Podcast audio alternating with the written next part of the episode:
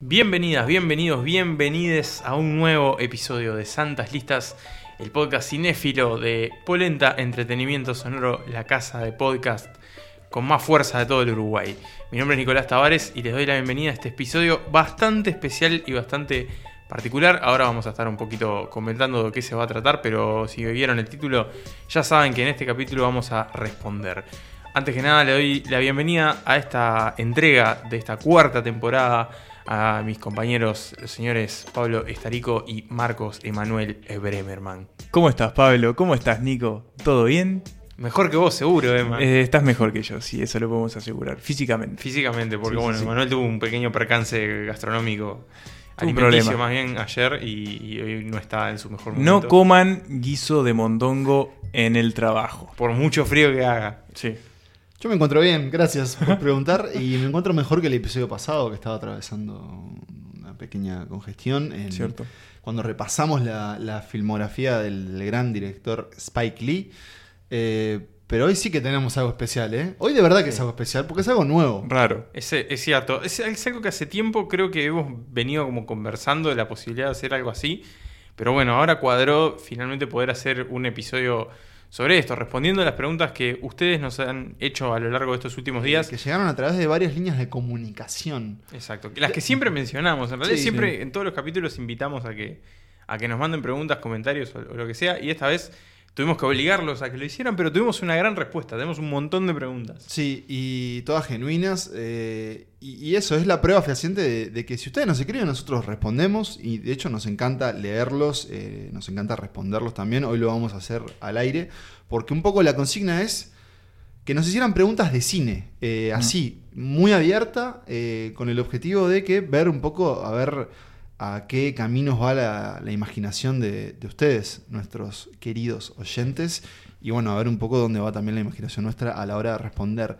Hay de todo. Hay, Hay de todo, Hay de hay todo, ¿verdad? Hay de todo. Hay preguntas que las responderemos en menos de un segundo y hay preguntas que vamos a tener Hubo que- hubo que armar estudiar, hubo que estudiar. discursos Sí, sí, eh, sí. porque nada, hay, hay preguntas muy profundas y otras un poco más livianitas, pero todas son muy divertidas, creo que coincidimos en eso y, ya van a, ya van a Exactamente, y bueno, justamente todas vinculadas a, a distintas facetas del cine y, y también a, a ver cine, ¿no? Porque hay preguntas que tienen que ver más bien con la, con la experiencia, la visualización, que, que sobre el contenido de, de Mm. las obras.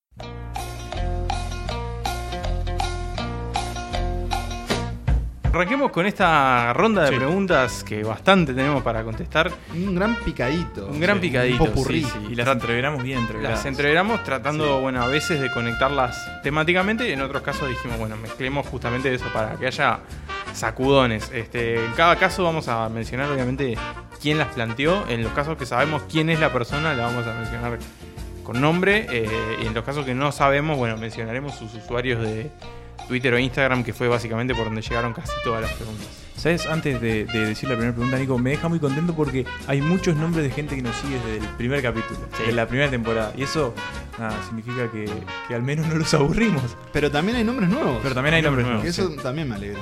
Así que bueno, arranquemos, Arranquemos nomás. con Empezamos la primera vos, pregunta. Nico, hacé la primera pregunta. Bueno, ¿De quién tengo, el honor, eh, el honor de, de arrancar. La pregunta es de nuestro, nuestro amigo, porque Sí. empezó siendo amigo de Manuel y ahora ya es amigo de todos, el señor Emi Graniuk, Amigo de la casa. que metió más de una pregunta, pero vamos a empezar con esta, que es la mejor y la peor película que vimos en la cuarentena. O sea que digamos desde el 13 de marzo de 2020 hasta hoy, eh, ¿cuál fue la mejor y cuál fue la peor que vimos? Bien, eh, Por favor. ¿Arranco con la mejor o la peor? Bueno, Lo que di- dicte tu corazón. eh, arranca con la peor. Bien, la peor película que vi en la cuarentena es bastante reciente y puede que sea una de las peores películas del año y tal vez del, del último quinquenio. Wow, fuerte. Estoy hablando de The Old Guard, La Vieja Guardia, Ah, el último sí. estreno de Netflix, una película de acción protagonizada por Charlize Theron. Vengo teniendo discusiones con amigos que han- me han dicho que... ¿Que les gustó? que le- sí, que les gustó. De hecho, amigos que han mandado preguntas en este episodio. Y, y a mí me dejó completamente desalmado que, que este sea, bueno, un poco el, el futuro de- del cine en las plataformas. No quiero adentrarme mucho en detalles más que decirles que no pierdan el tiempo con No, ella. es muy dura. sí eh, inviertan su tiempo en esta película, que para mí es de lo mejor que vi en el año, tal vez en los últimos dos años. Es una película de 2019, pero que, bueno, llegó a. no a los cines, lamentablemente, iba a llegar, pero bueno, están cerrados. Estoy hablando de la película francesa eh, Retrato de una mujer en llamas. Mm. Portrait de la jeune fille en feu, de Céline Sciamma. Eh, es una película increíble, hermosa y que todos deberían ver. Sí. Un pequeño apunte. eh, también este año, eh, lo hemos hablado con Nico con Emma, es el año que obviamente en términos de estreno va a estar un poco más complejo. Eh, pero repasando, nosotros tres, los tres, llevamos una lista de todo lo que vamos viendo. Y estaba repasando un poco de lo, que vi este año o en la cuarentena específicamente. Y quería recomendar dos descubrimientos personales eh, que, marcaron mi año, que son como pequeñas filmografías de dos, directores muy diferentes. Uno es eh, el director francés Jacques Tati, películas también increíbles, hermosas, y otras las- el, el cine de tailandés de Apichapong Wirasetakul. Wirasetakul, Sí. Wirasetakul. Eh, dos filmografías que recorrí mano a mano con, con mi amigo Alessi Carielo, que también es una escucha, así que le mandamos un saludo. Y eso, si pueden hacerlo, recorran los mundos de, de Tati y Apichapong, porque no se van a arrepentir. Bien, bueno, después de esta, de esta introducción, Pablo, es, es una película que puede llegar a aparecer de nuevo, Retrato de una mujer en llamas, en lo Ah, que queda del año. inventando. Lo que queda del año, digo. Eh, bueno, en mi caso, la peor película que vi no es una película mala. Es una película que esperaba un poco más y terminó siendo bastante insulsa. Incluso me dormí durante una media hora y no me molestó para nada haberme dormido. Es eh, While We Are Young de Noah Baumbach Ah. del 2014. Sí, eh, quería verla, no la había visto. Ben Stiller, Adam Driver. Sí. Es una gran película de avión, Eh, pero no es el mejor Baumbach. No, no es el mejor Baumbach. Me, me aburrió bastante por algunos momentos. Tiene ahí como una cosita de, de Ben Stiller. ¿Y por qué elijo esta película como la peor? Porque, Igual sí, es muy fuerte, ¿no? Porque, porque, no es lo que pasa que me pasó que como que no fui a... eh, No sé si recuerdan, yo lo jodí mucho a ustedes con que iba a haber Extraction, por ejemplo. Claro. Y nunca, nunca termino de decidirme por ir a esa película Claro. que se... Entonces, repasando lo que vi, digo, bueno, tengo que elegir una película tibia más que mala. Y eso es lo O que sea, me ¿no pasó. viste ninguna película mala en todo el Y año? así como mala Me que parece era, difícil de creer. uy, la- Y pasa que No, en es este que- contexto es distinto. Porque siempre elegís. Pero es que elegís, Claro, elegís. elegís. Ahora me costó Sí. mucho elegir como la, la peor. A eh, ver, seguramente si hubiese. No sé, pero es, ra- es, es bravo, me parece. O Sí, sea, salvo que uno tenés que que ir a querer ver. claro, porque- eso. Eso, tipo, sabes que es mala y vas a verla por placer culposo, tipo. Sí, o bueno, por- en nuestro caso, que quizá por una cuestión de trabajo, Sí. de hay que ir a ver determinada O película. sea, y- obviamente he visto películas malas, pero, pero bueno, en este caso no se dio. Lo que sí vi fue una gran película, una película hermosísima, que es una primera parte de una trilogía que no completé aún, pero que su primera película me, me- me encantó, me encantó, me encantó y es, es de lo mejor que vi en el año. Es una película del 93, es una Ah, película yo- Yo francesa. elegí estrenos, pe- pero pensé que era por ahí, pero está bien. Puede haber sido cosa Claro, de, sí, de yo- toda la historia del cine. Yo pensé esta pregunta como, bien, está bien, como nada, lo que vi en la cuarentena. Y es una película del 93 que se llama Azul, porque es eh, la primera parte de la trilogía de los colores del polaco Krzysztof Kieslowski. Eh, nada, es una película muy, muy, muy preciosa, eh, protagonizada por Juliette Binoche. Eh, una historia muy triste, pero, pero que de verdad vale mucho la pena descubrir y, y con una potencia visual impresionante. Ya me adentraré en las dos que quedan. ¿Puedo, eso, ¿puedo pedirte que hagas una promesa al Sí. aire? Que vas a terminar la trilogía de Kieslowski en 2019, Sí, 2020, pero- perdón. Se- seguro, sí, la, la- la voy, a, la voy a terminar. Queda hecha la promesa. Nico. Bueno, empiezo también con la, la peor, eh, que sin duda fue Lucy, la película de Luc Besson. Oh, ve- ¿ves? Ve- va más por el lado de la vieja guardia, me parece. Que, que bueno, que la vi para un, un episodio frustrado de Santas Listas, lo puedo decir. Ah. Eh, lo- la vi y, ta, y fue como, bueno, está Todo cual. malgasté mi tiempo. Pero bueno, eh, y la mejor, sin duda, bueno, vi, vi varias películas o reví varias películas que, que sin duda, por ejemplo, no sé, pienso, El Gran Lebowski, la vi de nuevo y para mí es de las mejores películas y aunque la haya visto de vuelta, fue de la mejor que vi en esta cuarentena. Descubrimientos que, bueno, de nuevo, gracias a Santas Listas como El Bueno, el Malo y el Feo, por ejemplo, que fue la primera Sí. vez que la vi. Si vamos al caso, una película que no hayamos, que no haya visto para este podcast y que me gustó mucho y que además, bueno, es un, un relativo estreno, eh, tengo que mencionar Shirley, una película cuasi biográfica sobre la escritora Shirley Jackson, que, que disfruté mucho. Es una película bastante peculiar en la forma en la que retrata a esta, a esta figura. En realidad no es una biopic tradicional, pero, pero sin duda tiene, tiene como unas, unas cuantas cualidades que la hacen única. Eh, tengo entendido que a ustedes no les gustó tanto, pero a mí, sin embargo, me, me cautivó mucho. Eh, protagonizada por Elizabeth Moss, una actriz que, que me gusta mucho lo que, lo que hace. Sin embargo, creo que muchas veces termina cayendo en el papel de, de loquita. Pero bueno, eh, más allá de eso, creo que, que- que es una persona con mucho talento. Y por más que sea devota de Zenu, banco todos sus proyectos. Digo devota de Zenu porque es de la iglesia de la cientología. Le reza, le reza el señor Tom Cruise. Y dirigida por eh, la gran Josephine Decker, autora de Ah, ah, Madeline's Madeleine. Madeline, película Una que les película vengo que solo insistiendo Pablo vio. Bueno, voy con la siguiente pregunta, entonces, que la manda eh, Martín Aguirregaray. Un saludo, Martín. Y dice: Top 3 arranques de película. Vamos Mm. a decir uno cada uno. Arranca Emma. Sí, yo. Es, es complicada esta pregunta, ¿no? Porque arranques de películas. es- hay que elegir uno, ¿no? No hay, que elegir uno mucho. y no hay que pensar mucho. Entonces me retrotraje a una que vi hace- vimos el año pasado, que me, me gustó muchísimo, estuvo en mi top, no me acuerdo si en el top de este podcast, eh, y que su arranque me pareció espléndido y fue Ad Astra de James Gray. Mm. Un arranque en- arreglando una antena lunar, este Brad Sí. Pitt en medio del espacio. Una que, secuencia bueno, de, de tensión. de tensión y acción impresionante que me pareció increíble. Me, Una- me metió en la película el toque. Una mini, mini gravity, digamos. Sí, sí, porque es algo que, esas- algo que se rompe y sale mal en el espacio. Eh, creo que es de lo mejor de la película ese arranque. Bien. Nico.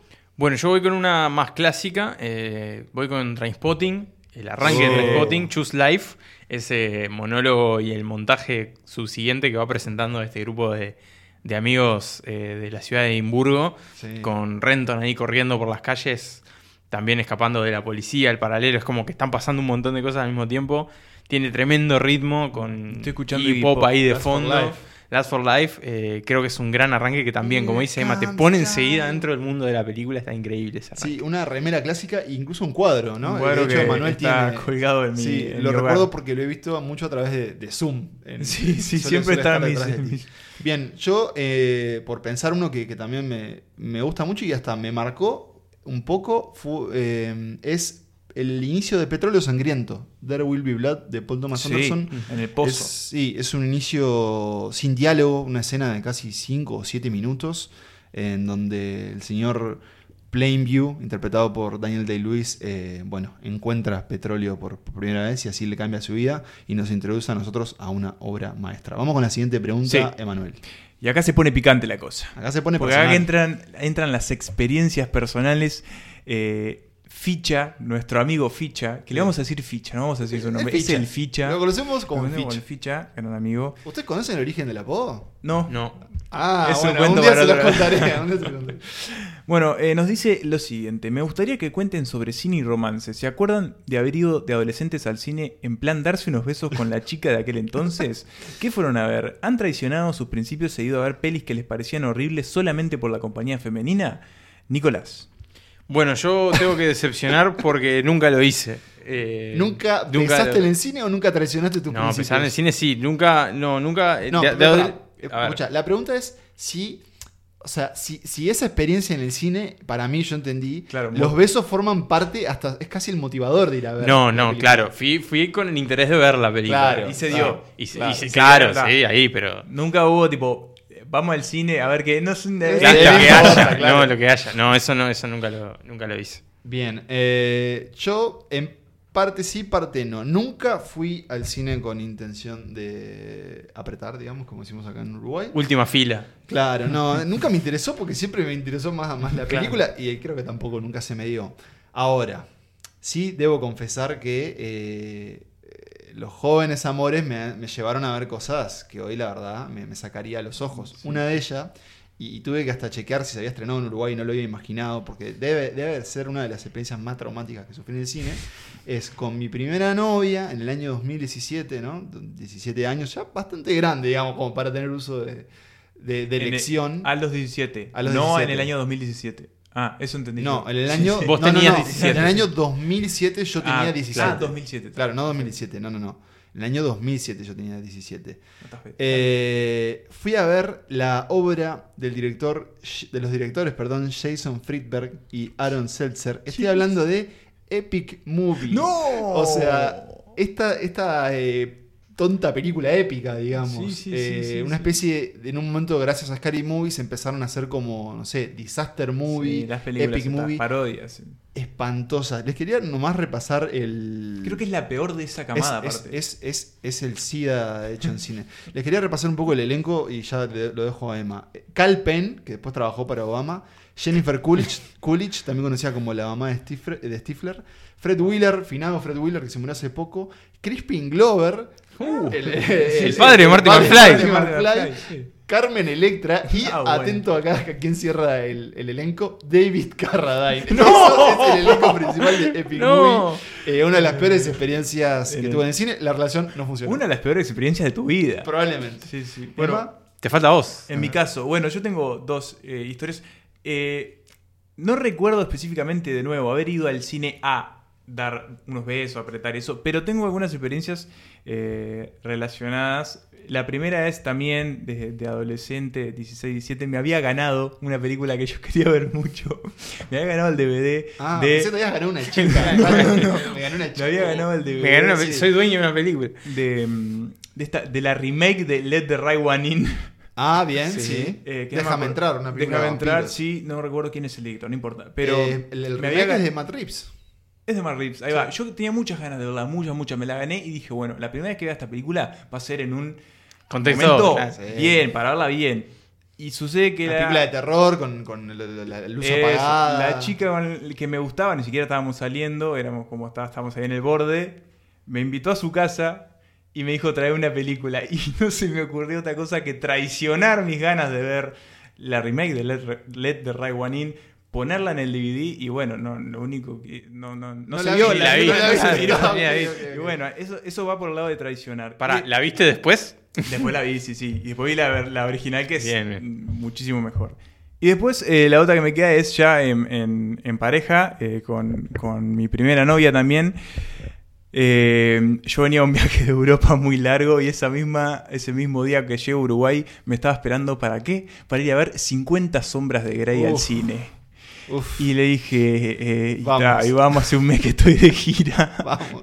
vamos. Vamos a ver lo que sea. Y fui y le tengo que decir que no vi la película. Porque en cuanto me senté en la butaca me dormí Cerraste y los me ojos. desperté cuando terminó eh, y le dije que, que- que me había gustado, ¿no? Bien. Eh, Pero no prosperó tampoco. Así que bueno, gracias Ficha por este, hacernos, digamos, eh, resurgir estos momentos traumáticos. Just beyond this door. What is? My playroom. Like your Xbox and stuff? Bueno, seguimos respondiendo. Santas Listas sigue respondiendo. Y ahora tenemos otra pregunta de Emi. Que nos preguntó cuáles fueron las películas que nos hicieron mierda. O sea, las que nos devastaron emocionalmente. Bien, voy yo y voy con una que de la que ya hablamos, creo, en nuestra primera temporada, cuando hicimos un Sensaciones de. Darren Aronofsky. Sí. Ah. Bien, la película de la que estoy hablando es Requiem por un sueño. Eh, Una película que es capaz de, de sacar un pedazo de tu corazón, masticarlo, escupirlo, pisarlo y devolvértelo bastante hecho pedazos y decir, bueno, manejate, seguí con tu vida y espero que hayas disfrutado de la película. Básicamente te hizo mierda. Sí, eh, y a quién no, ¿no? sí, es, sí. es- es- creo que está en el, el afiche. Sí, sí. No, en mi caso, eh, mi elección es una película del 2009 de un director eh, llamado eh, Yorgos Lantimos, proveniente desde Grecia, Grecia. una película llamada eh, Quinodontas, también traducida como Canino, que es una película muy, muy retorcida que te va minando el alma de a poco y vos no te estás dando cuenta que estás haciendo concha y de repente al final O sea, te, te hizo papilla de te una forma sórdida. Claro, te erosiona, te va erosionando y cuando termina quedas destrozado. Pero es una gran película. Nico. Bien, bueno, podría mencionar, por supuesto, la que vos nombraste, Pablo. De hecho, era una de las que tenía pensadas. Después me pasa algo muy extraño. Tengo una película que, me- que la recuerdo, eh, pero no recuerdo su título. Es una película japonesa que la vi en la facultad. La vimos en una clase. Y era una película sobre un niño eh, escolar, digamos. eh, y ahí era suicidios. Era como una cosa toda muy bajonera. ¿Te acordás de algo más? A ver si, si No recuerdo, eh, apelar. iba por ahí, era como una especie de película como de suspenso, en realidad era como una cosa media, media oscura, eh, que me acuerdo que, que me devastó mucho. No sé, si alguien sabe de qué película estoy hablando, Algún ex compañero Eh, de Nico, tal vez. por ahí, por favor, eh, ayuda, porque quiero recordar este título, porque me pareció que era una película increíble, me acuerdo que, que me dejó muy, muy sacudido. Eh, sin duda que esa es una de, de las que más me devastó, y otra que, bueno, que, que es una forma distinta de devastación, porque es como una devastación romántica. Eh, Call Me By Your Name, llámame por tu nombre, Mm, también sí, que, sí, que, sí. bueno, que te deja como un gran agujero en el corazón, pero al mismo tiempo te deja otras cosas también. Bien, me igual engancho tu, tu primera opción para la siguiente pregunta que manda nuestro amigo Marcelo Wally Martinotti, que pregunta, ¿por qué Hollywood falla al rehacer películas del cine asiático? Emma. Y para mí porque quiere, esta es de las que hay que, de, las- Sí. de las bravas, esta es de las que hay que pensar. Para mí es porque quiere trasladar todo un sistema Esta, perdón, esta social. podemos abrirla, ¿no? Podemos abrir Sí, la sí. discusión. Para mí es eso, que es Hollywood tratando de trasladar todo un sistema social y de, cultural al suyo y bueno, a veces ese tipo de traslaciones no funcionan, en general no funcionan, ¿no? No, o sea, es, es un tema de, de- no pasaje cultural. Sí, me parece que sí, y no solo pasa con el cine asiático, Sí, pasa bueno, con, hay- no sé, pienso en El secreto de sus ojos Claro. y su remake, ponele, Claro. no creo que, que pierde ahí cuando tratan de traducir el código de una cultura a otra, Sí. nada. Bueno, a mí se, se me ocurre, por ejemplo, eh, el, el caso de las películas de terror, que más o Mm, menos en el 2000, con cosas Como como, o La Ring. Llamada, Sí. y en los remakes estadounidenses eh, ellos trabajan el miedo por otro lado, que es más como por el sobresalto, el tirarte, arrojar, arrojarte algo a la pantalla, viste subir el volumen y, y que se te levanten los pelos. Capaz que la de La Llamada no, no está tan mal y de hecho fue bastante popular, pero en cambio en Japón el terror es más como algo personal Mm. que se traslada a un horror físico y sobrenatural que bueno Sí, atenta contra esas personas. Creo que está un poco eso que decía Emma también, cosas que, por ejemplo, en, en Asia, digamos, pueden ser tabú eh, o no ser tabú y en, y en Occidente sí, entonces también hay como cosas que hay que adaptar que se hace muy difícil. Eh, pero pasa incluso con películas que no son de terror como Oldboy, por ejemplo. Claro, sí, bueno, sí, es sí, que en este caso tenemos que decirle que a Spike Lee no le quedó bien. Les hago una pregunta para cerrar esta pregunta que manda Wally. A ver. ¿Qué piensan de, de alguna forma, una especie de remake, entiendo yo, eh, el proyecto de serie de Parasite que se está preparando en. HBO y que tiene a Bong Joon-ho como productor? Bueno, habrá que ver el, el resultado. Hay que Perdón, ver- y que va a ser un- un- ambientada en Estados en Unidos. Estados Unidos. Eh, hay que ver qué termina pasando. Ahí que Está esté el director me, me- me da Está como raro, una cosa, como una. Llamémosle, no sé si tranquilidad, Sí, pero, pero también pero al mismo está- tiempo es como, mm, ¿qué, qué queremos hacer con Sí. esto? También no? está la, la adaptación De de, Snowpiercer, de que es- Snowpiercer, que igual Snowpiercer creo que es una película estadounidense de Bong. Sí, es como una de sí, producción sí, sí, sí, estadounidense. como una coproducción. Pero bueno, no, no, no le sale muy bien. ¿Sabes qué, Pablo? Y ahí conecto, porque la siguiente pregunta es de Fernando Barcala, que dice, ¿cuáles son los mejores remakes? Y estamos hablando de alguna manera de remakes. Entonces, Nico, te pregunto, ¿cuál es para vos un remake, no? Porque está, mejor Sí, remakes sí. debe haber un montón. Así que para vos un remake bueno. Menciono un, un par nada más. Eh, uno sin haber visto el original, que es La Gran Estafa, que tengo entendido que es mucho mejor incluso que, que el Mm. original. Y otro que sí vi las dos, eh, Scarface, que era cortada. Mm, sí. la, que vi la versión de los años 30 y después vi la versión de, Perdón, de y los en, 80. los dos remakes está Sinatra, ¿no? En los que nombras. O en Scarface no está Sinatra. No, no, creo que te Ah, estás pero en Ocean's confundiendo. Eleven sí. Pero en Ocean's Eleven sí. ok. Eh, las, do- las dos Scarface, sobre todo la segunda, la de Brian De Palma, que, que, bueno, que es un clásico del cine de los 80, con un Al Pacino sacado, sacado. Say hello Haciendo, to my little haciendo friend. de, de cubano, cosa que hoy no pasaría. Eh, yo iba a citar ejemplos, pero en realidad traté de responderla como para mí, qué, qué pienso que hace un buen remake. Y la, la escribí, la voy, voy a responder y a ver qué opinan ustedes. Eh, para mí los buenos remakes son los que logran que una película del pasado comente sobre nuestro presente, rinda homenaje a lo que hizo que el original fuera lo que es y que además agrega algo nuevo. Nada fácil. Pero bueno, pienso por ejemplo eh, La Cosa de Carpenter. Claro. Sí. Eh, bueno, creo que La Mosca también. La mosca también. de sí. Cronenberg, aunque no vi el original. Se entiende que son películas que lograron elevar, digamos, a ese, ese- The Night of the Living. Dead también. Pienso, no sé con Suspiria si pasó algo así. Creo que no Mm. llegó a como a la misma altura, pero. Claro, pasa que esa, la original se, se- o sea, se, se adentra tanto en, marca tanto un movimiento que es el galio italiano que, que- Sí, que era algo muy difícil Claro, que Guadagnino hizo una cosa completamente Y después hay cosas extrañísimas como, bueno, el, el remake de, de Psicosis, ¿no? Sí, claro, eh, bueno, sí, eso es más como, es una- toma- como, que- como un ejercicio, es una sí, cosa muy Sant. Sí. Como un casi homenaje. Emma, y ¿querés yo voy a cerrar cerrar esta pregunta, algo? sí, solo con un título. Y quizás la película favorita de Santas Listas, que es un remake, Los Infiltrados. Bien, y vamos a la siguiente pregunta, que es de nuestro amigo Gonzalo Charquero, que nos consulta cuál es la extensión estándar que debería tener una película. Y acá la abrimos Y también. acá la abrimos. Yo creo que depende del género también, Sí. ¿no?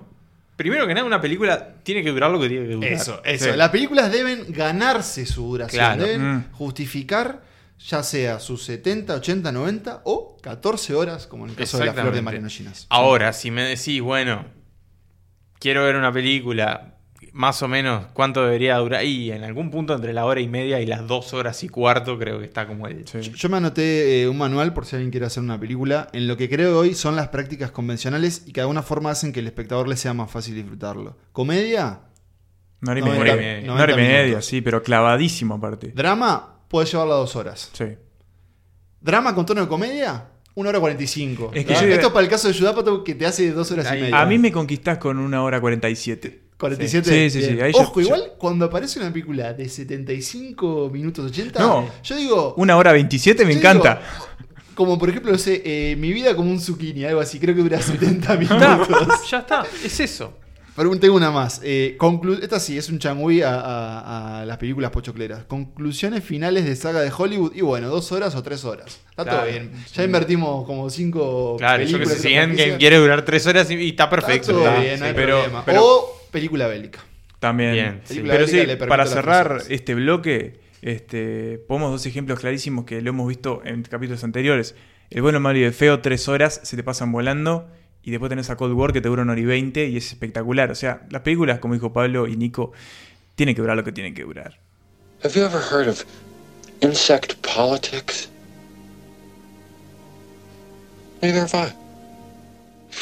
Y abrimos este tercer bloque de Santas Listas. Responde con una pregunta de nuestra colega de Polenta Entretenimiento Sonoro, Alejandra Pintos. Alejandra dice, pregunta más bien, ¿qué película considerada buena barra obra maestra no les gustó? Nicolás Tavares. No está fácil esta. ¿eh? No está fácil. Eh, si tengo que mencionar una que, que con el tiempo, sobre todo, fue como bajando en mi consideración y que en su momento fue una película considerada, no sé si obra maestra, pero fue considerada como un gran mérito y un mojón en la historia del cine. Emanuel y yo estamos, estamos nerviosos a lo que puede llegar a responder, claro.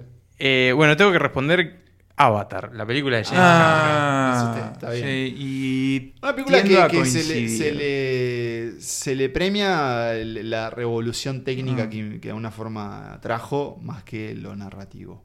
Bueno, yo no tengo una obra maestra, pero sí tengo dos películas que, que se consideran como, bueno, muy buenas o muy amadas o incluso hasta fundacionales. Una está medio vinculada a un estreno reciente, que es el de Palm Springs, eh, una, bueno, una comedia sobre viaje en el tiempo. Y a mí una película que la verdad no me gusta, no diría que no me gusta, pero no le encuentro la magia, es El Día de la Marmota, de señor Harold Hmm. Ramis. Que Y eso que a mí me encanta Bill Murray. No, no le encuentro, no le encuentro el, el hechizo de tiempo que propone. Bien. Y otra que debería volver a ver igual, pero que, que incluso cuando vi dije, "Mm, no entiendo mucho qué, qué está pasando, es Calles Peligrosas, señores, del señor Main Scorsese. Street. Mm. No me copa, no me copa. es un Calles primer, es un primer. Y Martin. bueno, pero hay primeras películas y hay primeras películas. Sí, sí, sí. Emma, Bueno, yo. A mí me costó esta porque. Nada, me costó, me costó rascar en mi mente. Entonces fui a, a algo. Un poco por ahí también una película que, que- que en su momento dio mucho que hablar, se llevó un montón de premios y es que los premios avalan algo y a mí no me gustó absolutamente nada, que fue, y me des- desilusionó también fue La forma del agua, que a ustedes les gustó mucho. Ay, la forma pero del a agua. mí me agarré una desilusión tremenda. esa. Bueno, toda película que se lleve muchos Oscars, siempre Sí. con el tiempo habría que en realidad sí, repensar que lo que premia la academia Salvo no es lo La que Tierra sobrevive. Media. Sí. Ah, pensé que decías salvo After Earth de Will Smith y Jaden Smith. Eh, bien, bueno, Nico, te toca. Bueno, me toca hacer la siguiente pregunta. Es otra pregunta de Ale Pintos. Me toca responder a mí. Está brava esta porque es. La abrimos, la abrimos. ¿Hay que separar la obra del artista? Estás brava. Estaba para un capítulo. Bien, esa, como dijo Nico, preguntó Ale.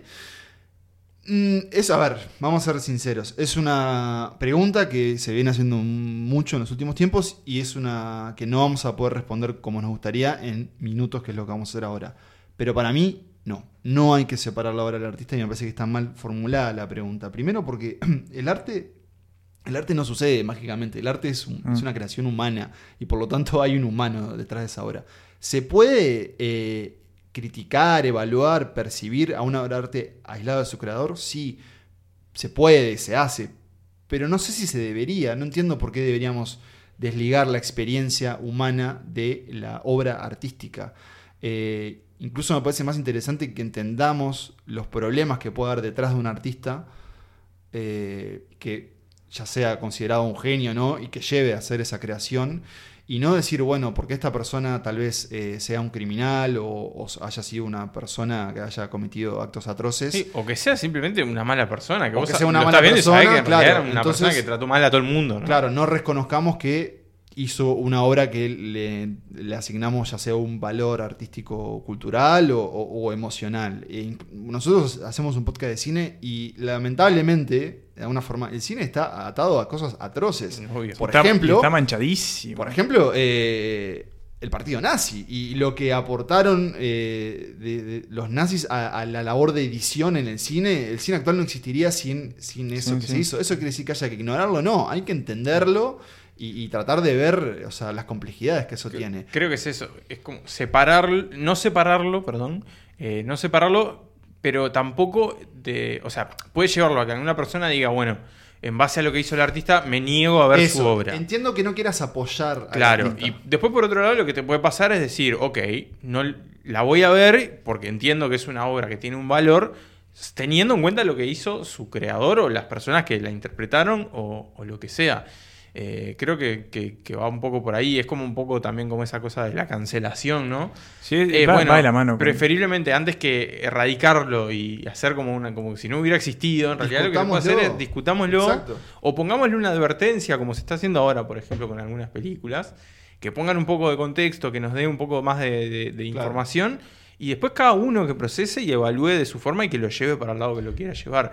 Eh, lo que no quita que uno esté apoyando a la persona o validando lo que haya hecho. De todas formas, si vos decidís no ver el cine de Polanski porque te parece que el- el- los crímenes que él cometió Está perfecto. que hacen que a vos eh, de alguna forma no puedas ya sea disfrutar o entender o evaluar ese arte, para mí lo genial es que está buenísimo que puedas hacerlo porque hay un, por suerte, hay un montón de directores franceses y mundiales. Y bueno, si alguien decide no ver la obra de Polanski, bueno, se va a perder películas, m- películas buenas, maestras increíbles, de Rosemary. sí.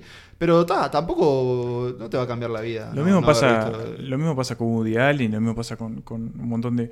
A mí, sí, yo, es difícil. de- yo es como soy una especie de... A veces pienso una cosa, a veces pienso una otra sobre este tema. Es como que uno va como mutando. Hoy estoy en esa sintonía, en... No, está, es, es, es eso, ¿no? yo qué sé. eh, no estoy avalando lo que hizo el tipo, por, me parece, por, por ver su película y, y, y no estoy como coincidiendo con O- que, o con que está bien. claro. Claro, no, no estoy viendo una película de Polanski, estoy y al mismo tiempo diciendo, "Ah, está bien que el loco haya violado cinco menores. No sé, es como muy difícil, pero, pero ta, yo no, no me niego a, a ver ninguna, ninguna de estas obras. Lo- porque lo mismo pasa también en, otro- en otros ámbitos del arte. Hay escritores que fueron una mierda de personas y escribieron pero cosas increíbles. Todos o los sea, pintores del siglo XX. ¿Cuántos en la música también, también? o sea, entonces al final porque si te ta, es como es muy difícil, pero si te preocupas por ese tipo de cosas terminás Sí, no sé, También, ante Creo que igual una cosa que sí está cambiando a favor es que la idea del artista genio y mala persona ya no hay menos tolerancia Sí, para sí, eso. O, ser, el obviamente. chef, el chef, Claro. el gran chef este, francés, eh, terror en la cocina, ya hay cosas que no se toleran y, y está bien que sea así. Sí, sí. No, y a lo ver. mismo que haya prácticas que ya no se toleran y que haya Claro, movimientos que están ahí un- que no, está Eso, buenísimo. que vos que- un que- genio Y a ver, no te- no que quede hace- claro, que quede claro, Polanski, a mí me encantan sus películas, pero tiene que estar preso el tipo. Claro. O sea, porque a mí me guste lo que hizo en eh, El bebé Rosmarie, no significa que esté diciendo, no, no, que seguite escapando. No, este tipo tiene que haber estado preso hace 30 años. Pero bueno, está, no, no lo está, no sé. No, no. De alguna forma esto se ata a la siguiente pregunta que, que nos manda nuestro amigo y participante de un gran episodio de Santas Listas que fue el cine de los Beatles. Estoy hablando del periodista eh, y escritor Sebastián Panza que nos pregunta, Sebastián Panza, Sebastián Panza, perdón, Panza para los amigos. Eh, ¿Prefieren a Woody Allen filmando en Nueva York o en Europa?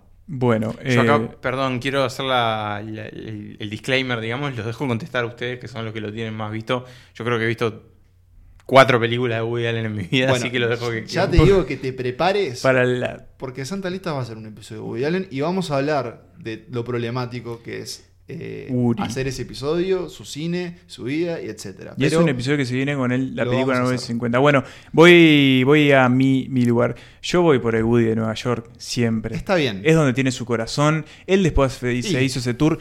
Dio grandes películas en ese tour. Manhattan, Pero eh, me refiero al tour europeo. Ah, pero no, digo, pero perdón, claro, no sé, Medianoche en París. Incluso a mí me gusta mucho Vicky Cristina Barcelona. Pero nada, nada se puede comparar con Manhattan, Annie Hall.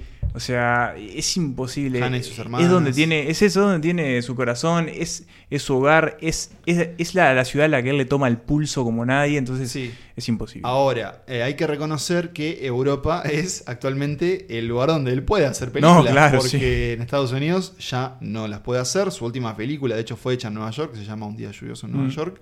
Eh, ahora, lo último, último que filmó él es una película que hizo en San Sebastián y es sobre un festival de cine. Así que bueno, yo estoy de acuerdo con Emma. Nueva York es la, la respuesta como de lo que prefiero, pero eh, me alegra que Europa le haya permitido explorarse, explorar y explorarse él como, como director y ofrecido tal vez eh, de cada, no sé cuántas llegó a ser en Europa, pero dos de cada, una de cada tres eran muy buenas y dos Sí, más o menos. sí, sí, sí. Una horrible que es A Roma con Amor, que es de lo peor que ha hecho Woody Allen. No me, sí, no me parece espantosísima, pero... Es espantoso. pero bueno, es, otra- es para el capítulo de Woody Allen. Vamos con la siguiente pregunta. Eh, la siguiente pregunta. Eh, nuestra amiga Luisina Ríos, nuestra querida amiga Pipi Ríos, pregunta cuáles son las mejores películas que mezclan imágenes reales con animaciones. Y acá simplemente hace la pregunta porque quiere que hablemos de quién engañó a Roger Rabbit y Space Jam, que, de paso a Coto, son las únicas películas que se me vienen a la mente con este sistema. Bueno, eh, no, a mí se me viene a la mente eh, que, que es más animación que acción real, pero hay un- unos seres humanos de carne y hueso. Eh, el libro de la selva, el remake más nuevo de Disney que tiene cuatro años. Ah, pero yo Que- entendí que que era, bastante como, bueno. como animación 2D con Claro, actores. claro, si vamos al caso, eh, claro. sí. no, el libro de la selva estaba muy buena esa Está película. muy a mí me buena esa gustó versión. mucho. Eh, bueno, Space Jam, sí, yo creo que es Sí. uno de los mejores ejemplos. Yo no, no- tampoco encontré otros. No. Eh, confieso que nunca vi quién engañó a Roger Rabbit. Yo la- Hay Ah, otra de los Looney Tunes Hay otra de, de nuevo en acción. Ah, con Brendan Fraser. con Brendan Fraser. Sí. Pero creo que. Bueno, y tenemos Mi familia es un dibujo de la película. Ah, sí, ya está, ahí. No, pero creo que es muy caro hacerlo, porque si querés hacerlo bien. Eh, ahora, dicho esto, se viene Space Jam 2 Sí, con LeBron James.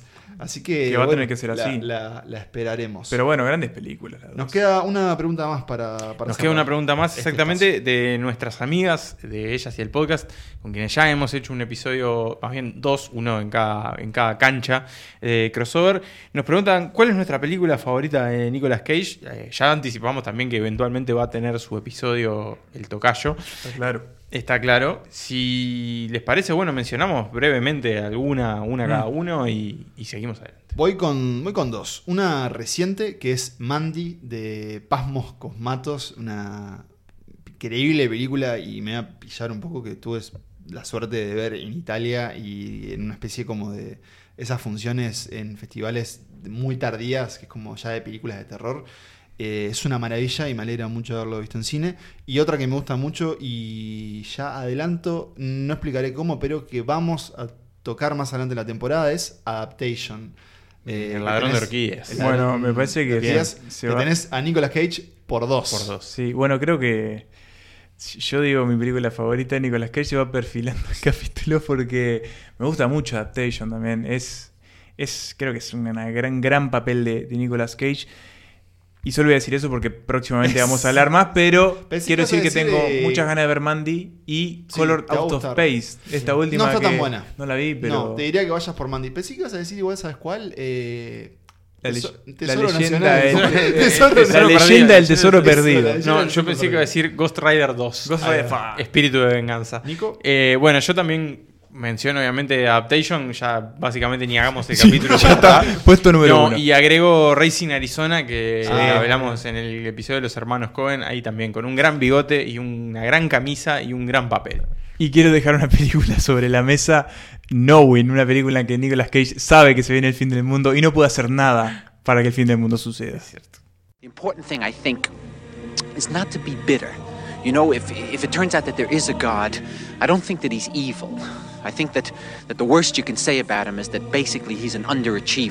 Seguimos en este Santas Litas Responde, eh, en el que estamos respondiendo preguntas que nos hicieron ustedes, nuestros queridísimos oyentes, eh, oyentes, amigos y desconocidos. Eh, adelantamos que ahora tenemos un, bloque musical que armó uno de nuestros guionistas. Y la primera pregunta, a cargo de nuestra querida amiga Pia Superviel, dice lo siguiente. ¿Cuál es la película con la mejor escena de baile de la historia del cine? Fuerte pregunta, yo ya adelanto que no me animé a responder eh, diciendo esta es la mejor, sino tal vez de mis favoritas, pero por suerte no me toca abrir el espacio, sino que le toca abrir a Marcos Emanuel Bremer. Eh, Eso mismo, yo tampoco me animo a decir que es la mejor, pero a mí me encanta esta y la vi hace muy poco y la tengo muy fresca y es eh, Maribel Verdú, Diego Luna, Gael García Bernal bailando eh, Si no te hubiera sido de Marco Antonio Solís en una playa mexicana en la película Y tu mamá también de Alfonso Cuarón. Es una escena increíble. Bien. Yo menciono un par, una que vimos hace muy poco también, eh, Malcolm X, el momento que van como, a, como al baile, el- bien al principio de la película, que son como cinco minutos de gente bailando más. swing, es buenísima esa escena. Spike Lee es muy bueno filmando gente bailando. Eh, y después, bueno, otra película que ya mencioné hoy, eh, Call Me By Your Name, la escena que están bailando ahí como en la, en la fiesta de noche. Mi crítica Es muy buena. es que esa escena debería durar más. Debería durar más, durar estoy de acuerdo. Que, Es corta, es que corta. Guadagnino largue el, el corte Sí. director. Perdón, y una mención a la pasada, en El Ángel, el arranque, con- Eh, bailando el extraño pelo largo. Bueno, me aprovecho tu, tu respuesta para, para decir que yo también me anoté algunas cuantas, pero voy con algunas de mis favoritas. Eh, lo- los paranoicos de Gabriel Medina con un gran Daniel Hendel para mí, sí, esa es una de las mejores escenas de baile del cine latinoamericano. Me gusta mucho eh, la escena final de Little Miss Sunshine. Sí. eh, cuando Olivia Olive eh, tiene que ganar el sorteo. Y dos recientes que también me copan mucho: Ex Máquina, un Oscar Isaac que baila con robot, una cosa bizarrísima. Y Burning de Lee Chandong, que no sé si Emma llegaste a estar despierto en esa escena. Sí, pero yo la vi esa película, vos. Se corre ese mito. Eh, bajo una canción de Miles Davis en atardecer Bueno, pero en la frontera entre Corea y Mientras suena la, Corea. la, la bocina de- del límite. Pará, si todos dijeron, yo debería decir una más. Ah, La bueno, eh, eh, no, bueno, escuchá. yo pensé que era una. Eh, la de Risky Business, Tom Cruise bailando. Sí, Eh, y Paul Bob Fiction, Seger. por supuesto. Sí, el, el twist. Bien, vamos Bueno, con la siguiente pregunta. Siguiente pregunta. Sí, la manda también nuestra querida amiga Sof. ¿Cuál es la canción más pegadiza de Disney y por qué son todas y por qué no puedo dejar de cantar? Vamos a decir la, la cuenta de tres. A ver. ¿Qué? A la cuenta de tres decimos toda la respuesta. Yo no me acuerdo los nombres, yo voy a decir la película donde suenan. Ah, bueno, pero es- hay que elegir una canción. Ah, ¿No la tenés? ¿Vos la tenés? Yo creo que la tengo. Dale, uno, dos, tres. Hakuna Matata. Ah. Espera, ¿cuál dije? Igual dije, ¿Alguna Yo- matata? yo- yo dije Bajo el mar. Bueno, yo iba a decir las de Tarzán de Phil Collins. mar. No las recuerdo tanto. Si son muy buenas, sí, las escuché. Cantando en español, Phil Collins Sí, cantando en Phil La respuesta es cuál es la ¿Cómo más te apena? Más No pegadiza pe- es Hakuna Matata. Sí, es cierto, más pegadiza es Pero Hakuna bajo el mar. Bajo el mar tiene Bajo lo el suyo. mar también. Y bueno, eh, Frozen es una, una Sí. franquicia que ha sa- ha sabido sacar temunes. Eh, y la otra parte de la pregunta dice, ¿por qué no puedo dejar de cantarlas? Y porque eh, Es la idea. el malvado imperio de Disney sabe qué acorde utilizar para que se te peguen las canciones. Si tienen alguna otra, nos pueden decir también. eh. Sí, sin duda. Eh, Nico, siguiente pregunta. Bueno, otra pregunta de Pia Superviel, eh, que va más o menos por una línea parecida a la que hicimos hace un ratito, que es ¿cuál es la mejor escena de canto en una película sin ser en musicales? Bien, eh, tengo varias, pero... No, una, a- una, una, no es nos muy cagues. difícil, es muy muy difícil. Bueno, yo me anoté una, vos. Bueno, voy con una, voy con una. Eh, voy con dos, voy con... Déjame La dos, puta, déjame pero dos. si me decís la mía, se pudre todo. Ta. Porque la yo primera, tengo una la primera sola. la voy a decir porque, porque es personal A y ver. ustedes saben que va a ser así. Es eh, Inside Llewyn Davis, Ah, cuando sí, sí. Davis canta Queen Jane. Eh, vayan al capítulo de biografías, mus- biografías Biografías musicales, musicales sí, y al de los hermanos Cohen. y al de los Hay hermanos Coen para hablar de eso. Y la segunda es Tiny Dancer. La puta que te parió. Yo sabía, yo sabía que te iba a pasar. Eh, voy- te la dejo, por favor. Pero, contanos Tiny Dancer, contanos- casi famosos. Contanos por qué esa escena es tan Y porque es así. increíble, está- se están yendo de la fiesta y están como todos aplacados y de repente... Está todo mal entre ellos. Está todo mal y de repente ponen Tiny Es Dancer de Elton si John. no la vieron, que está en gira. Sí, ya la- cumple 20 años la película, la está cumpliendo Sí. ahora. Que también la mencionamos en... Sí. ¿No la mencionamos casi En- sí, la mencionamos en, En Road Trips. En Road Trip. Ah, Road Ya Trip. nos estamos volviendo autorreferenciales. Sí, sí, sí, sí. Bien. Nico, Pero bueno, está todo mal y ponen Tiny Dancer y todos se ponen a cantar en un- al unísono. Es increíble, es precioso. Yo hago un picadito de varias escenas Ah, de ¿cómo películas estamos? muy diferentes entre sí que Ah, se yo me voy a tirar a más entonces. Yo voy a empezar. Anda pensando, Emma. Una bastante reciente, el final de Marriage Story con Adam Driver cantando Oh, Sondheim. a Sondheim.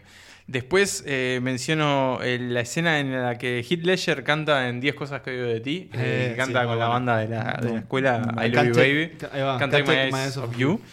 Después menciono eh, la vida de Brian, el final, ahí con Brian cantando Always Look on the Bright Side of Life, gran canción. Y una que siempre me hace reír mucho, que cada tanto vuelvo a verla en YouTube, que es la de Anchorman, eh, la leyenda de Ron Burgundy, cuando cantan Afternoon Delight a cuatro voces. Afternoon Delight. Eh, yo agrego una más que te va a gustar, Emma. Ah, Julie Delpy cantando Sí, en en- el apartamento. El cover de Brian Adams en Her Smell, Nico. Sí, ¿Vos sabés cuál sí. sí, sí, yo también, yo la vi. gran momento. Y, y que no sé por qué Netflix me la está recomendando mucho y, y le quiero decir que ya la vi y ya hablamos de ella. Eh, la escena karaoke de Perdidos en Tokio con esa Sí. De peluca rosada. Emma, te damos el changüí para pensar una así a la bola. Nada, yo pensé una, está, así a la mente, está. Me cuesta, tengo Alzheimer. Eh, mm, no me toca decir a mí la pregunta. Ah, bien. Eh, bueno, soundtracks preferidos nos pregunta Isa Muñoz. Bueno, yo voy con. Voy a tirar mucho porque está, se joden ahora. bien. Es la idea, turno, para empezar, voy a leer el de Señor de los Anillos, porque está, tiene que estar, tiene que aparecer. Vayan al episodio de la maratón. Eh, después voy a el que hizo John Williams para Harry Potter 3. Me parece que además de ser la mejor película, es la que tiene la mejor música. Este, tiene unas cositas ahí con flauta y se me gusta mucho. Me gusta mucho y lo está usando mucho para trabajar el de Justin Hurwitz de First Man. Oh, mirá. Muy bien. Con Buen el, pique. Con el Eh, instrumento que no ay, se sí. toca. Eh, El Theremin. El Theremin. El Teremin, me parece genial. Y después como un homenaje para él, porque se nos acaba de ir, la del bueno, el malo y el feo, de Ennio Morricone. Bien, bien, bien. Po- Podría mencionar cualquiera de esos. El Señor de los Anillos, por supuesto. Después es, un, sa- es, más, es más que una banda sonora, es un soundtrack. Es el de Había una vez en Hollywood. O Sí. bueno, básicamente cualquiera de los que tenga eh, una película de Tarantino. Pero esa siempre suelen especialmente, ser muy buenos. suena muy eh, creo que creo que ese es, es bastante genial dentro de todos los que. Bien, que yo voy a ser reiterativo. eh, uno de mis soundtracks preferidos es The Inside Llewyn Davis. Bien. sí. Y por aprovechar, recomiendo dos también, como, como son más como compilados eh, y recientes. Uno es eh, Guardianes de la Galaxia, volumen Sí. 1. Recomiendo tener ese, ese mixtape, como dice en la película. Y otro es el de Baby Driver, que también Sí. es, un es muy gran- bueno también. Película cancelada por dos ahora. Eh, bueno, lamentablemente. Pero Hablando de tiene- separar el arte Tiene muy artista. buenas canciones. Capaz que podemos escuchar un poquito de una de ellas a continuación.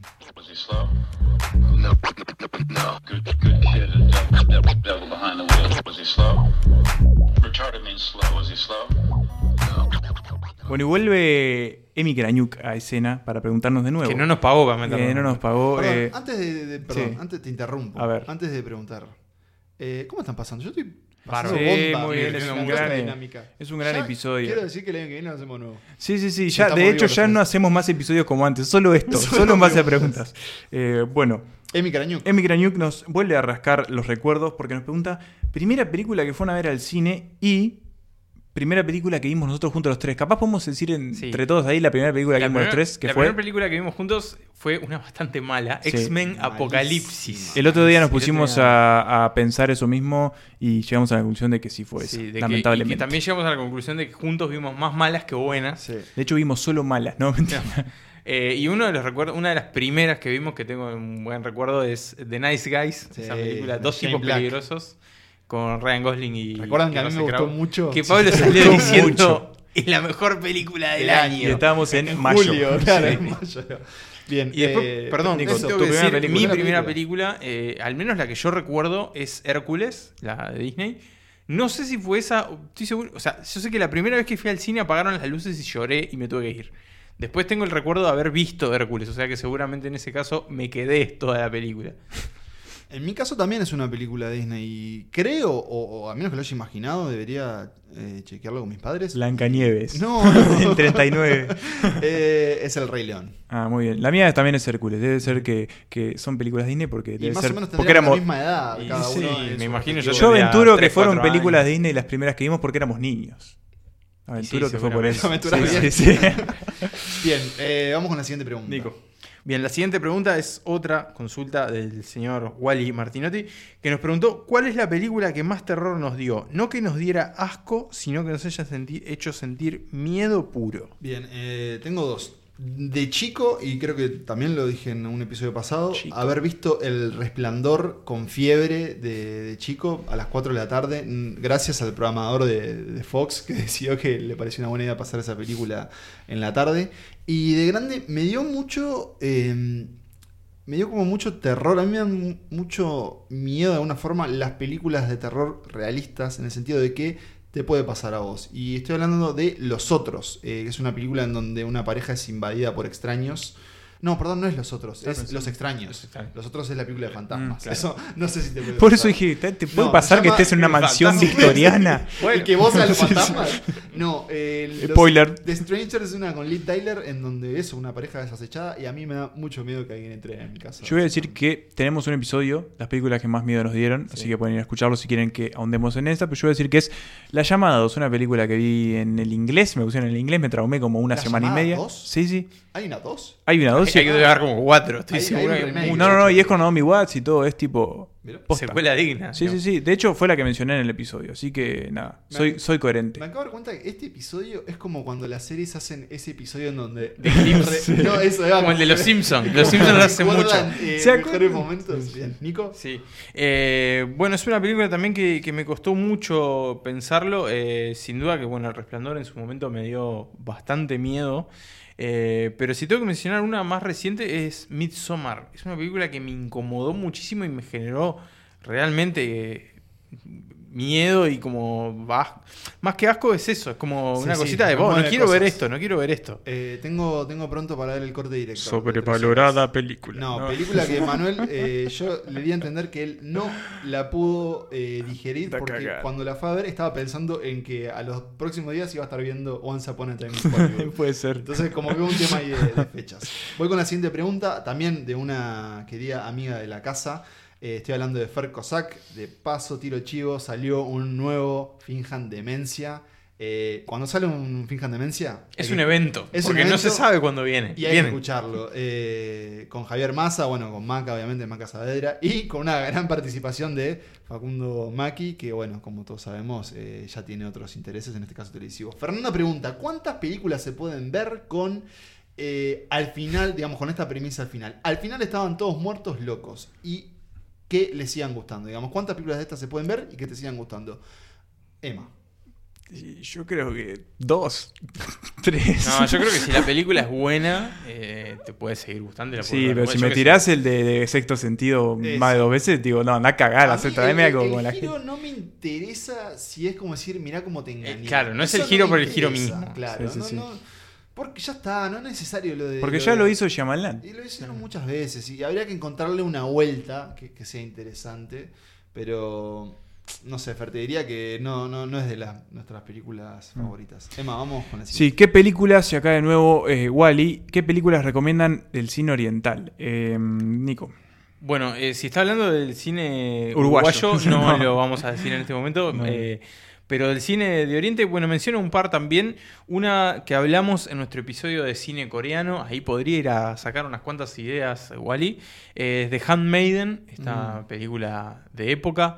eh, sobre, bueno, justamente una, como una, digamos, como una sirvienta en una, en una casa de, de- de nobles.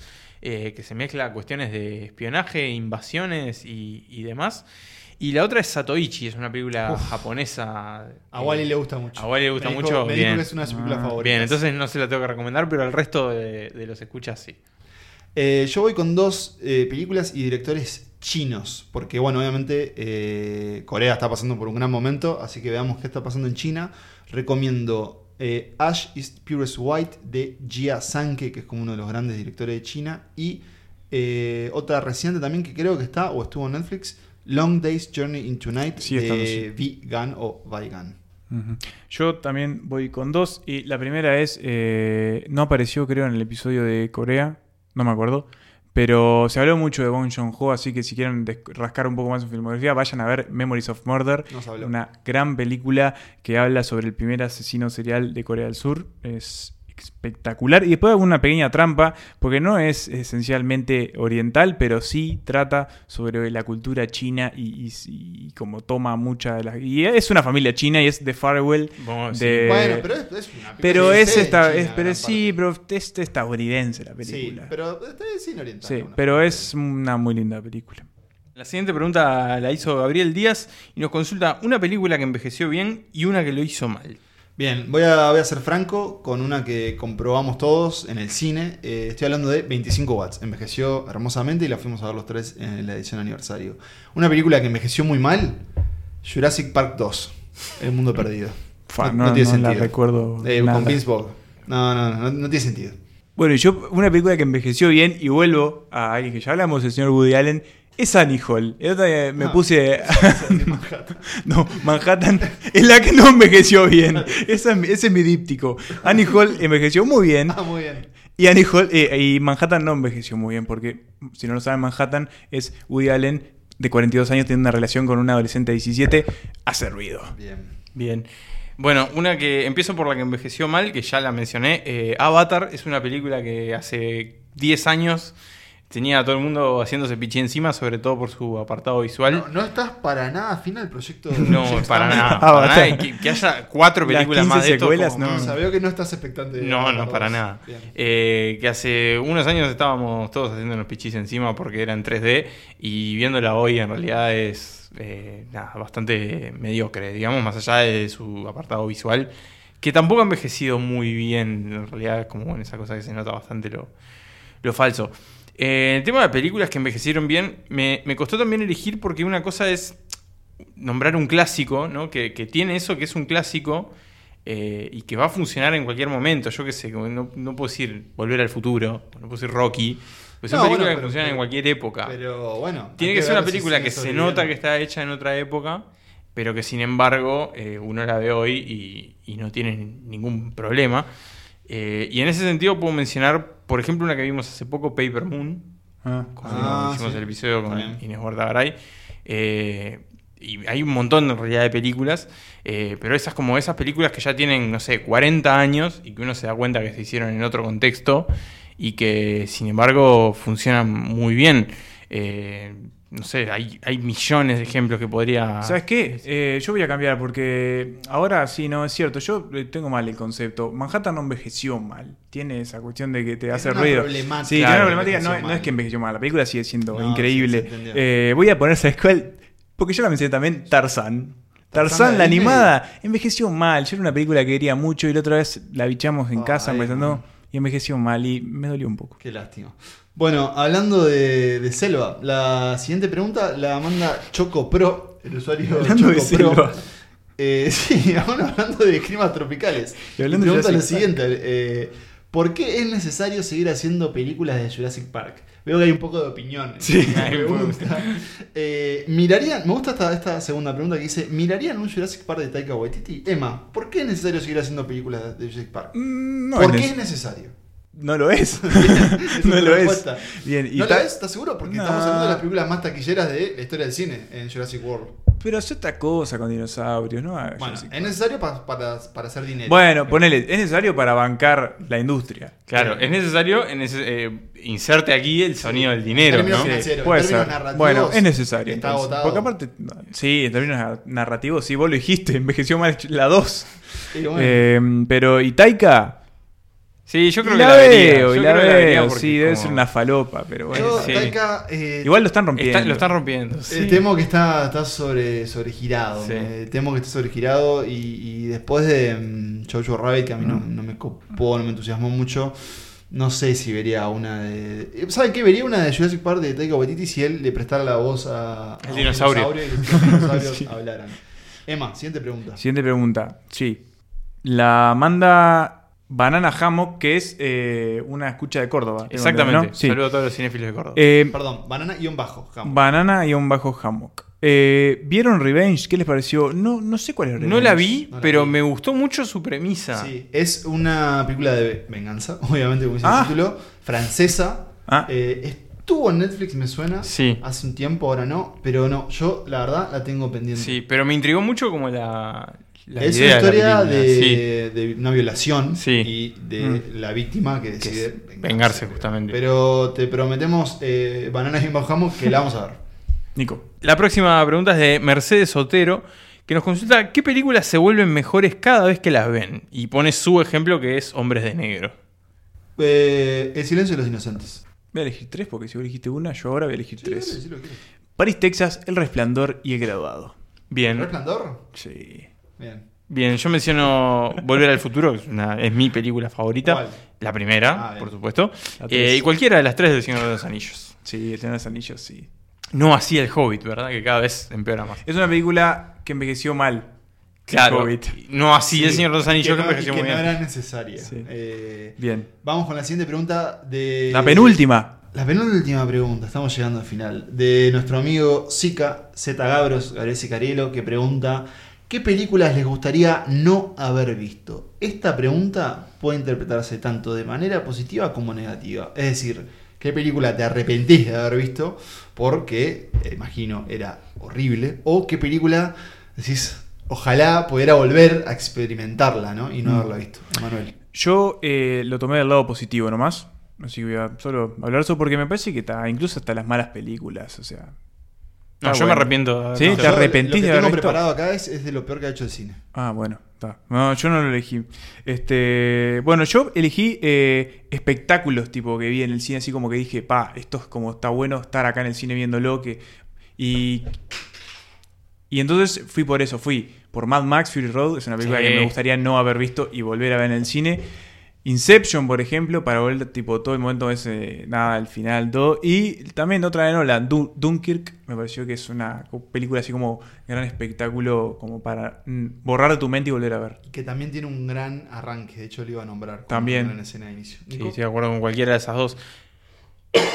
La que me arrepiento, o sea, la que me gustaría arrancar de mi mente es eh, La momia, la versión de Uf, Tom Cruise. Pero a mí no, qué no, es nefasta, Emma, no sea malo. Pero no me hizo daño, comí pop, qué yo sé la yo. pasé bien con ¿Te ustedes. dormiste? Y fuimos juntos, raro, fuimos pero, juntos. pero la verdad que no esperaba que fuera tan mala. era- Sí, era no, muy, la verdad que, que sí. Eh, bueno, ¿qué película me hubiese gustado no haber visto? Eh, es una trilogía. Es cualquiera de la China Suárez producida entre 2016 y 2017. Y las paso a nombrar.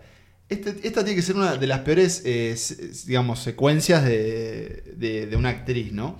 El hilo rojo, Los padecientes y un papel que tuvo en Solo se vive una vez, una película con Peter Lanzani. Cualquiera de esas tres películas. Si mal no recuerdo, son el final de tu reseña de los padecientes Sí, decía el final el que padece es el espectador. Sí, sí, sí. Que creo que fue el mejor cierre de nota que escribiste una vez. me, me tocó, me tocó ver las tres de, como crítico y, Pa. y- y la verdad que me arrepiento de todas. Bueno, vamos ahora sí con la última. La última pregunta. que me toca hacerla a mí, ¿no?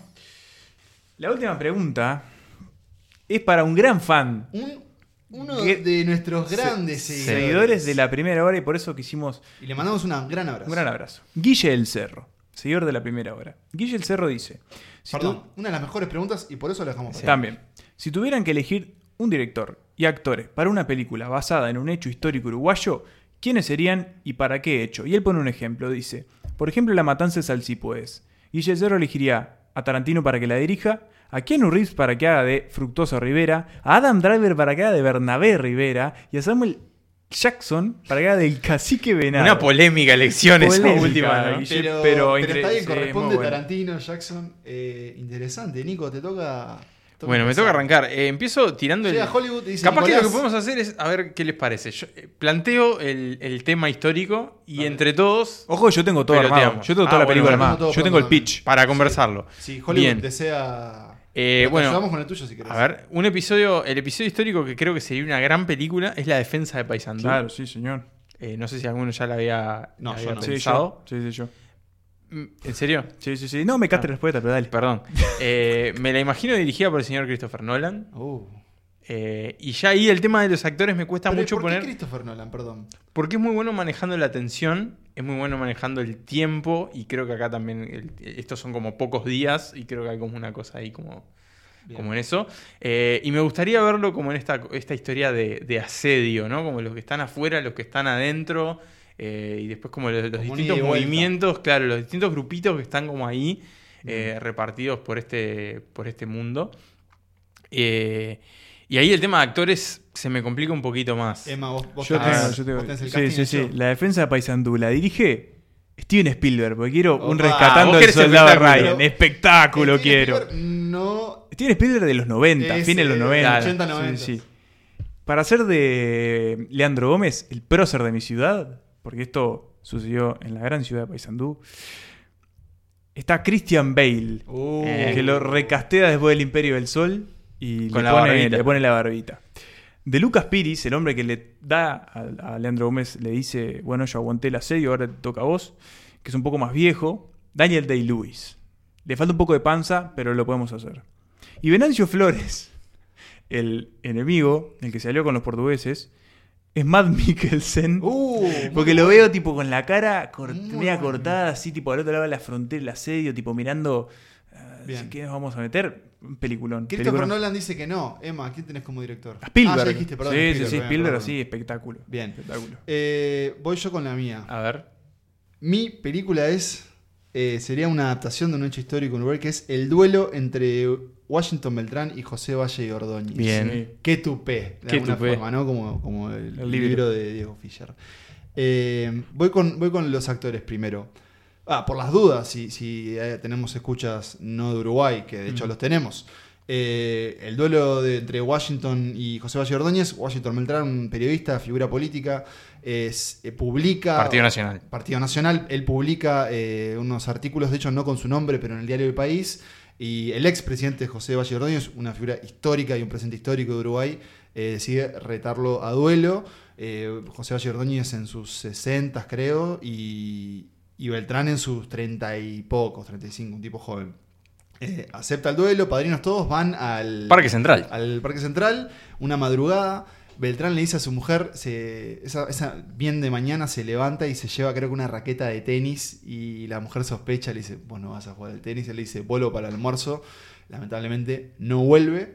Eh, para actores tengo, para Beltrán, Jake Gyllenhaal, Bien. Sí, bien, tipo sí. pintún ahí.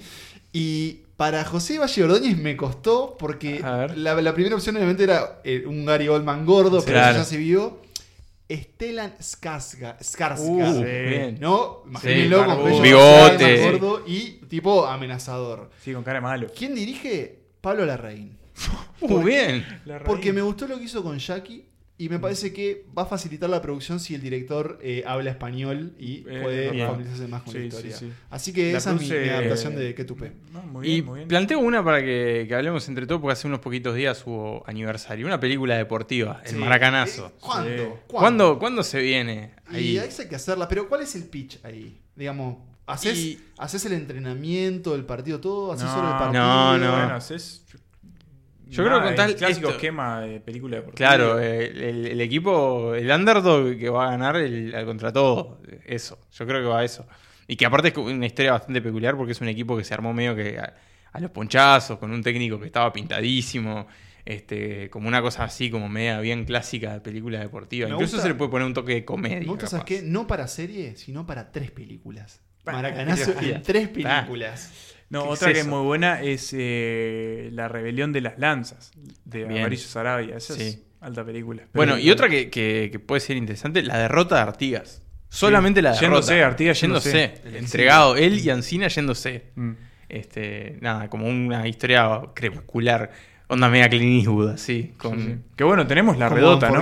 Como Unforgiven, una cosa Tenemos media la redota. Tenemos la redota, este, el ejercicio Y lo que antonomasia de película histórica. Lo que tuvimos acá es una gran pregunta de, de Guille del Cerro Gracias y en realidad grandes preguntas de todos. Sí, porque llegamos todos. al final de, este, de esta primera edición de Santa Lista Responde. Como le digo, me encantaría hacer una más adelante. Eh, quedaron algunas por responder. De hecho, quedaron algunos capítulos sugeridos o temas que, Mm. que quisieran que tratemos. Por ejemplo, Francisco Benedetti preguntó cuál es la mejor película de cine uruguayo. Francisco, tenemos una respuesta para vos. Sí, te la vamos a dar dentro de unos meses porque ya tenemos pensado para esta temporada el episodio de cine uruguayo. Nuestra Así lista que de Santas Así que ahí va a Listas estar. define cuáles son las 10 películas definitivas del cine uruguayo definitivo. Bien, Isa Muñoz nos dice que hagamos un episodio sobre Greta Gerwig y su pareja Noah Baumbach. Estuvo, está de hecho en la lista de episodios pendientes, hacer una Es especie bueno, de díptico. Tal vez me gustaría que Greta tuviera una película más. Eh, Sí. Tiene dos, yo creo que podríamos esperar una tercera y Mm. ahí ver como puntos en común y, y- y disimilitudes. Después, eh, ¿alguna más que se nos haya olvidado? Sí, Analía Rodríguez que nos planteó hacer un episodio sobre las mejores escenas o, o tomas del cine. Ahí hay un montón para sacar en realidad. Podría Claro. ser, eh, ¿saben qué? Uno de tomas este, one shots, ¿cómo es? Eh, Este, como to- tomas continuas. Tomas continuas, Sí. eh, cuáles son las mejores, ¿no? Y tratar sobre eso. Mejor película de plano secuencia. Eso mismo. Señores, llegamos al fin. Llegamos al fin. Eh, estoy muy contento. con Sí, creo que fue un gran divertido, ejercicio. muy divertido. Y- Yo siento que los conozco más a ustedes. Sí, si que quisieron mandar preguntas y, y no pudieron porque no nos encontraron, nos encuentran fácil. Eh, estamos en Twitter, con, bajo el Twitter de nuestra casa madre, Polenta. Les repetimos, hay un gran episodio de Fin de Demencia para escuchar, así como otros podcasts como La Lala. eh, Y por ahí estamos, Pablo. Y cineastas de casa, bueno, el ciclo que acabamos de terminar con. Tragaperras, Fútbol sí, para el- tontos. El archivo, ¿no? Sí, sí, ahí, ahí- ahí- ahí va. Estamos hablando de también los que ya terminaron su ciclo, Eso, digamos. eso, eso, ahí eso. va. Eh, también nos pueden escribir a santalistaspodcast.gmail eh, en Instagram, en el gran Instagram, eh, sobre todo advierto que fíjense en las etiquetas. de No, los sí, destaco, destaco los posts. Estamos en arroba santaslistas. También van a recibir nuestra, nuestra newsletter en tinyletter.com barra santaslistas. Hay grupo de Facebook, hay un poco de todo. Y si no, nos encuentran en nuestros Twitter personales. Mi nombre es Pablo Estarico, me acompañó Manuel Berman, Nico Las Tavares.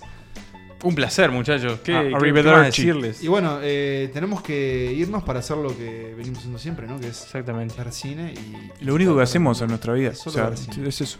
Señores, eh, fue un placer.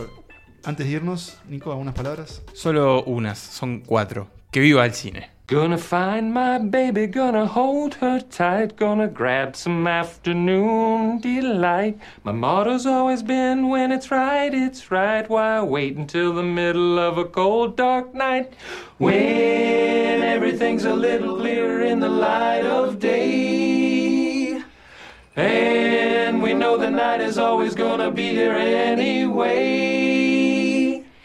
Thinking of you's working up my appetite. Looking forward to a little afternoon delight. Rubbing sticks and stones together, making sparks ignite. And the thought of loving you is getting so exciting. Sky rockets in flight. Afternoon delight. You guys have it, I think. Afternoon delight.